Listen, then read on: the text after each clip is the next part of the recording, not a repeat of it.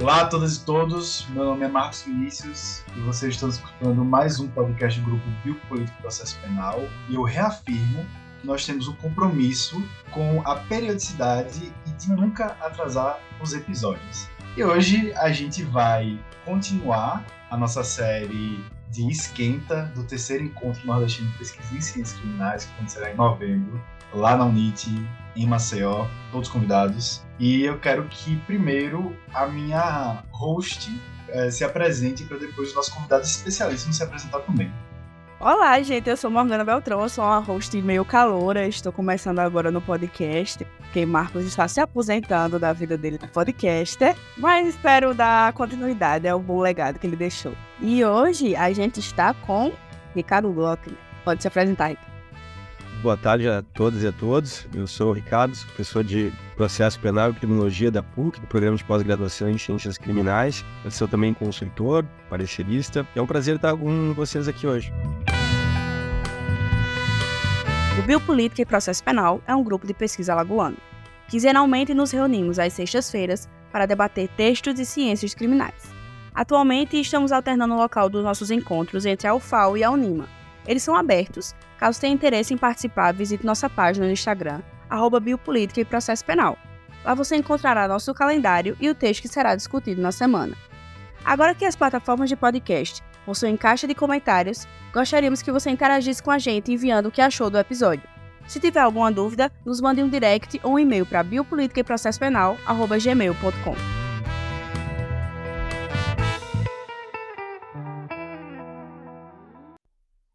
Então, hoje, analisando o objeto de estudo de Ricardo, a gente vai tratar sobre a decisão da STF sobre o juiz das garantias, porque um dos principais objetos de estudo de Ricardo é o autoritarismo. Tendo em vista que, por semestre, a gente escolhe dois temas no grupo de pesquisa para falar sobre, um desses temas desse semestre foi o juiz das garantias, então a gente não tinha como deixar de falar sobre foi, assim, quando saiu o pacote anticrime, que, diga-se passagem, uma curiosidade, foi a primeira lei contra o crime no Brasil, como diz o próprio nome da lei, a gente viu algumas aberrações, mas ficamos extremamente animados com o juiz das garantias, né? Como estava falando antes, quem é cria do André está muito acostumado com as questões de sistemas processuais, acusatório e inquisitório, e principalmente, aí é objeto de pesquisa do doutorado do André, que ele levou para o grupo, em relação ao inquérito crucial e influência dos elementos informativos na decisão final. Que contamina, óbvio, contamina, e a gente tem essa tradição de sempre usar contaminação do juiz com esses elementos inquisitórios, enfim, buscar uma acusatoriedade muito maior. E o juiz das garantias seria não a solução,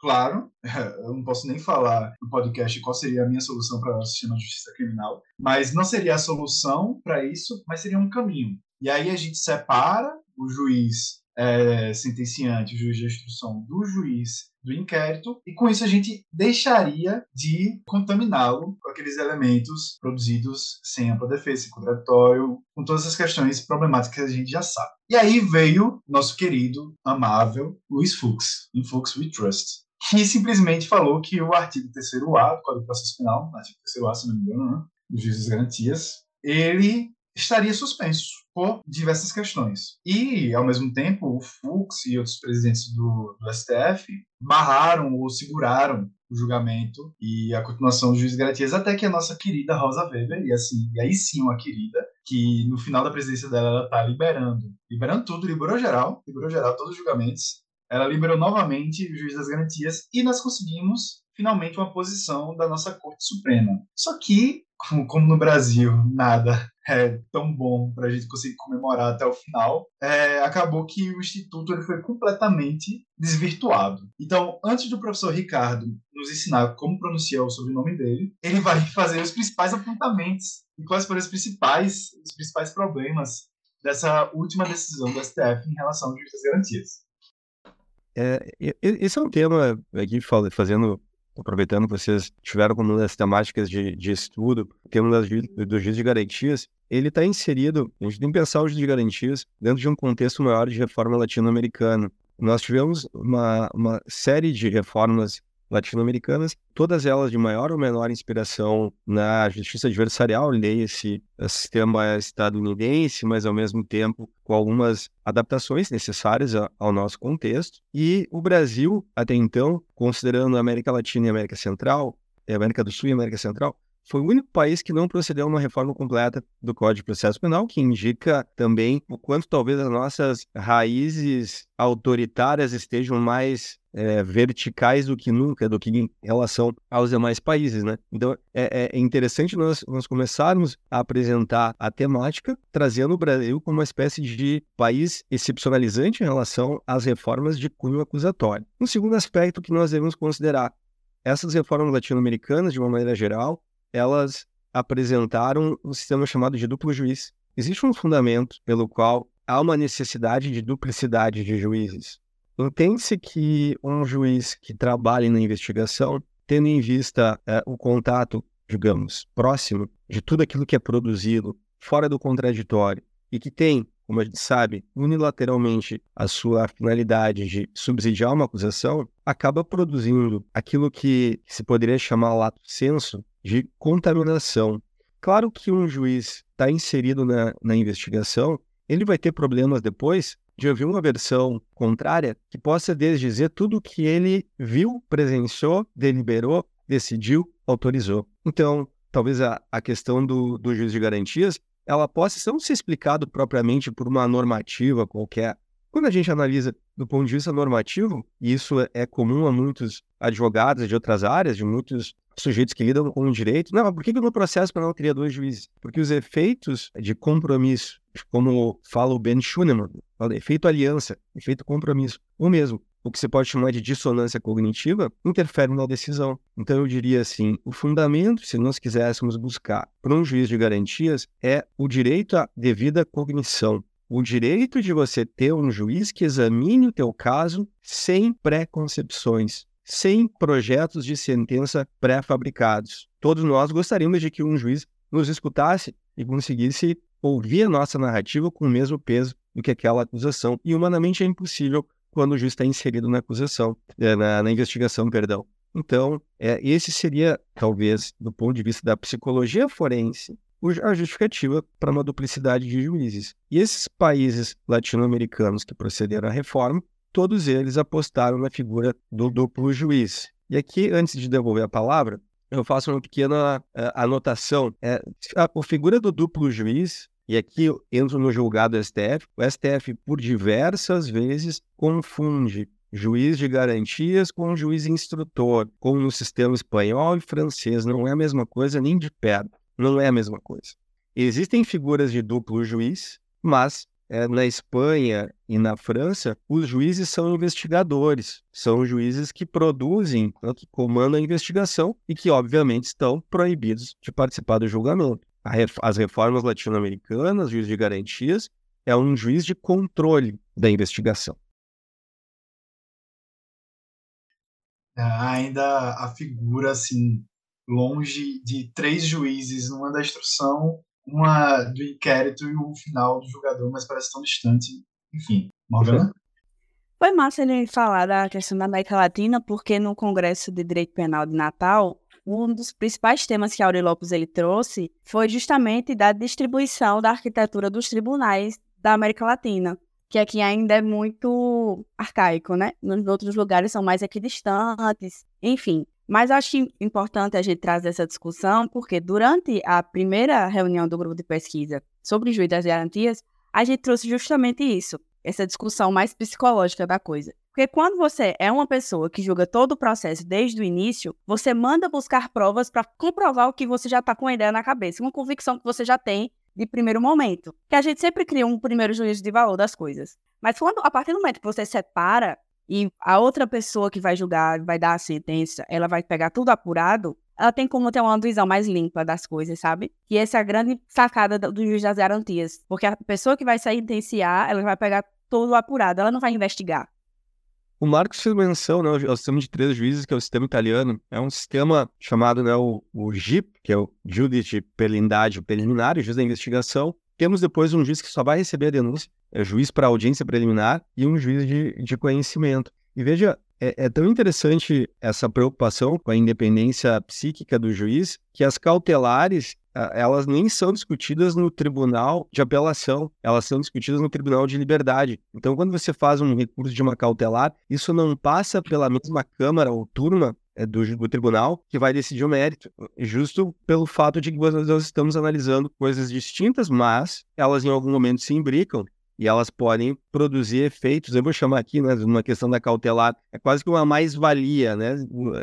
A decisão de uma cautelar, ela acaba produzindo efeitos que vão se espalhar para a decisão final. E, e tudo isso são decisões que são, via de regra, tomadas unicamente baseadas com o material que foi produzido na investigação, uma visão certamente unilateral e deformada, por assim dizer, é, em relação ao que de fato aconteceu e a toda a complexidade que um evento criminal reúne.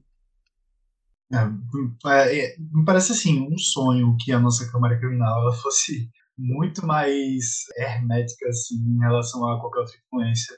Mas eu imagino também que, é como eu disse, o juiz de garantias ele não veio para resolver os problemas, porque, imaginando um caso concreto, né? O mesmo juiz que, por exemplo, utilizou da emendácio libere ou da mutácio libere antes da decisão de pronúncia, vai ser o mesmo juiz que vai julgar um reze, que vai ser aquela, aquele primeiro julgamento do reze antes de ir para o tribunal, né? Então, por que motivos eu vou recorrer ao próprio juiz que fez a, a emendácio libere para que ele talvez, eita, será que eu realmente errei? Óbvio que não, é óbvio que ele já está completamente contaminado, mas isso também não seja apenas contaminado por questões extremamente que estão fora das, das vontades do juiz. Claro que existem questões psíquicas de contaminação, mas levando em conta também que o sistema judiciário brasileiro da América Latina, principalmente, está inserido em um contexto de forte neoliberalização dessa lógica de mercado para dentro do Estado e de eficiência e de decisões que são colocadas numa esteira fordista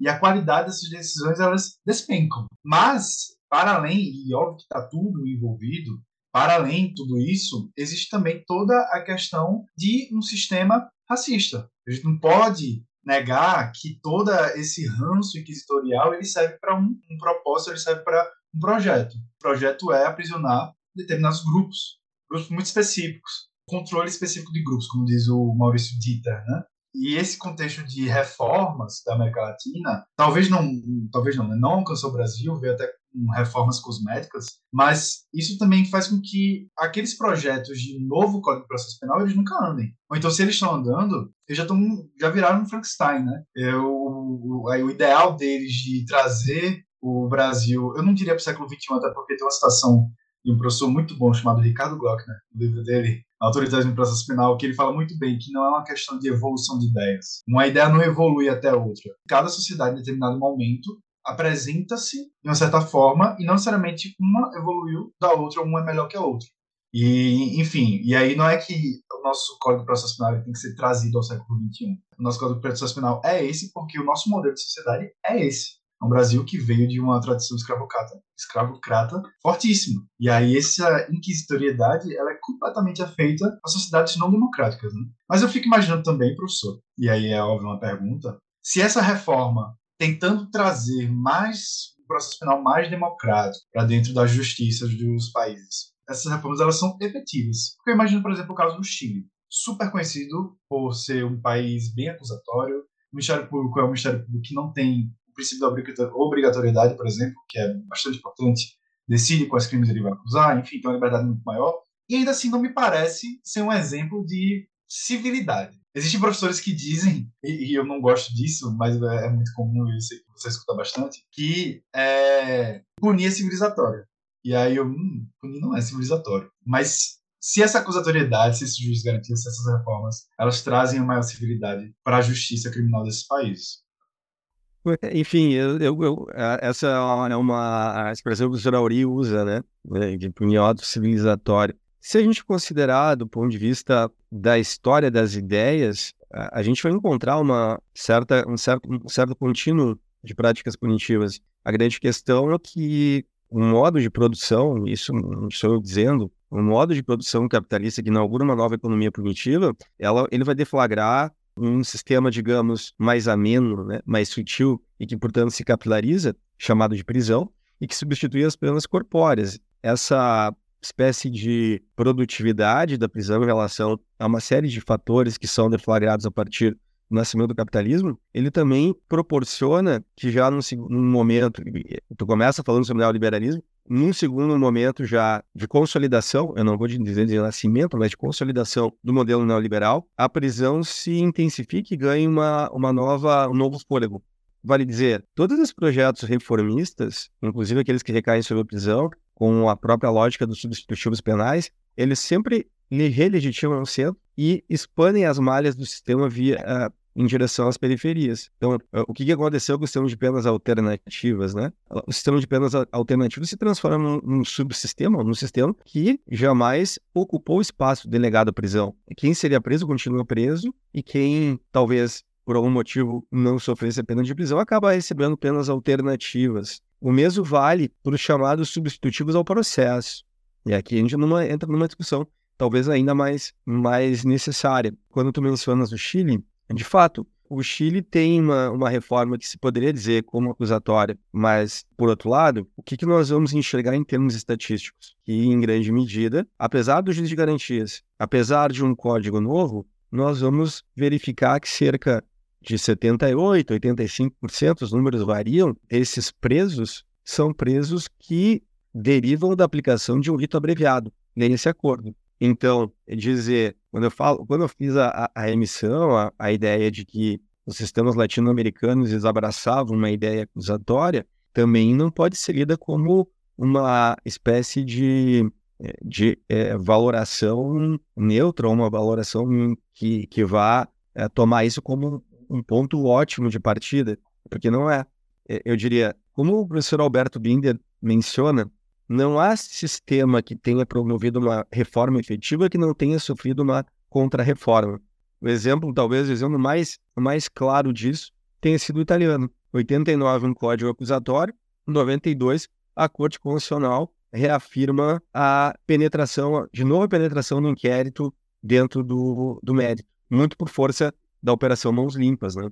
Depois isso é, é, é, é revisto mais adiante quando a Constituição italiana é reformada, no artigo 111, definindo que não é possível, não é possível. Mas o caso brasileiro seria um caso interessante de se examinar, né, Morgano Marcos, porque é, se o Binder tem razão e diz que é possível que nós tenhamos uma contra-reforma, mesmo ou mesmo com uma reforma efetiva, eu vou fazer, com perdão da ironia, o Brasil se moveria-se num sistema em que nós temos uma contra-reforma sem reforma. Ou seja, né, as nossas diversas tentativas de reforma são soterradas por contra-reformas que tornam o sistema ainda mais autoritário do que pretensamente ele era.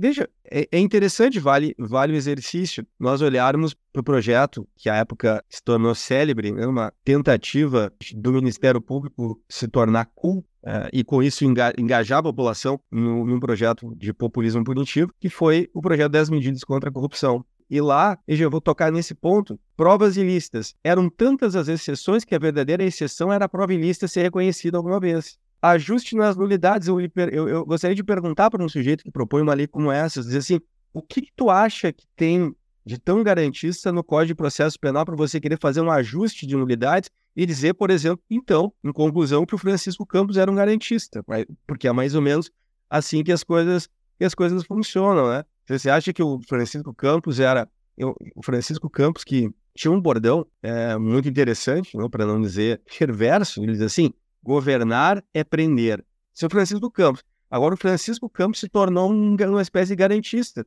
porque alguns sujeitos que talvez eh, jamais tenham dado alguma atenção à nossa própria história, quiçá a história contemporânea, apresentam um projeto no qual o Código de Processo Penal brasileiro estaria, seria pródigo em nulidades. É, é, chega a ser quase é um, uma contradição performativa, né? Mas enfim, esse é o nível da nossa discussão. A gente, quando se fala projeto de Código de Processo Penal com esse parlamento, eu acho que tá bom. o Francisco Campos é garantista, vamos ficar com ele. Porque eu, eu tenho receio de que as coisas possam e talvez piorariam com a colocação em pauta de algumas questões. Por parte de Alagoas, os deputados eles são super a favor de reviver o Francisco Campos e fazer um código rouco ainda aprimorado.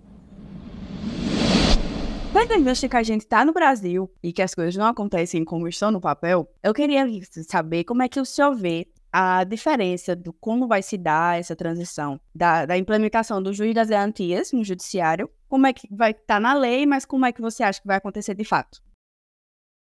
Então, olha, a gente tem, uma, tem, uma, tem umas questões ali interessantes que, que vieram dessa decisão, né? É uma, é uma decisão que ela é extensa, porque são vários os pontos que foram atacados, né? Como incondicionais, a começar pelo próprio artigo 3A. Não que, não que aquele artigo ele pudesse mudar toda a substância do código, porque chega a ser até meio constrangedor né, você ler um código 3A que, e, e dizendo que o código é acusatório, mas ao mesmo tempo em que todas a, toda a estrutura do código continua sendo a mesma.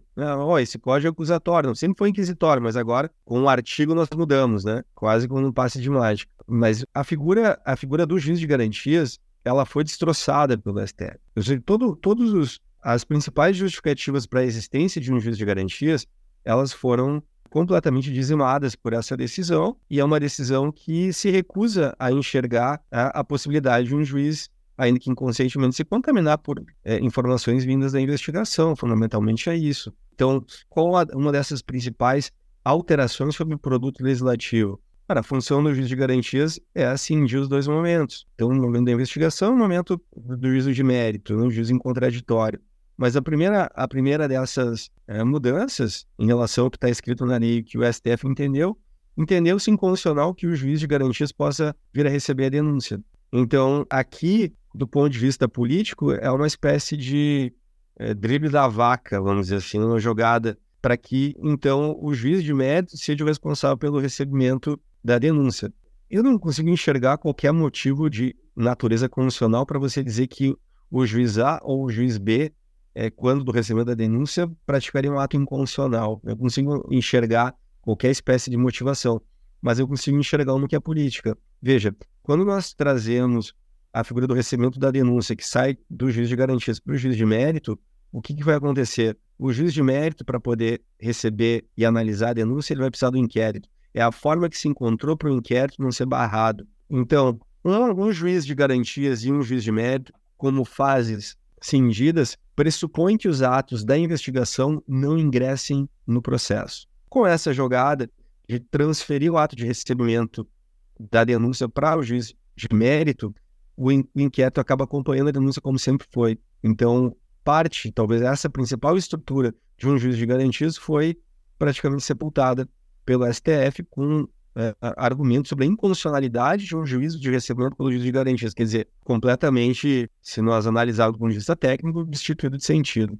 Então, a primeira, a primeira questão, fulminou-se parte considerável da justificativa para nós termos dois juízes. Segundo aspecto, esse, essa decisão ela também trouxe uh, situações que, digamos assim, são problemáticas, como a questão do arquivamento, porque, de novo, agora fica uma espécie de controle judiciário sobre o arquivamento, coisa que sempre foi criticada pela doutrina. Embora não se saiba exatamente a teor da decisão, quem exerce esse controle, se o juiz pode exercer de ofício, pelo que me parece, sim, o juiz o juiz de ofício poderia provocar o próprio Ministério Público para tentar rever um arquivamento que no, no seu sentido, seria equivocado. Tivemos também algumas questões relacionadas efetivamente, uma delas positiva, que é a necessidade de que o juiz de garantias tenha e exerça controle, tenha informação e exerça controle sobre as investigações diretas promovidas pelo Ministério Público. Isso me parece ser uma medida positiva.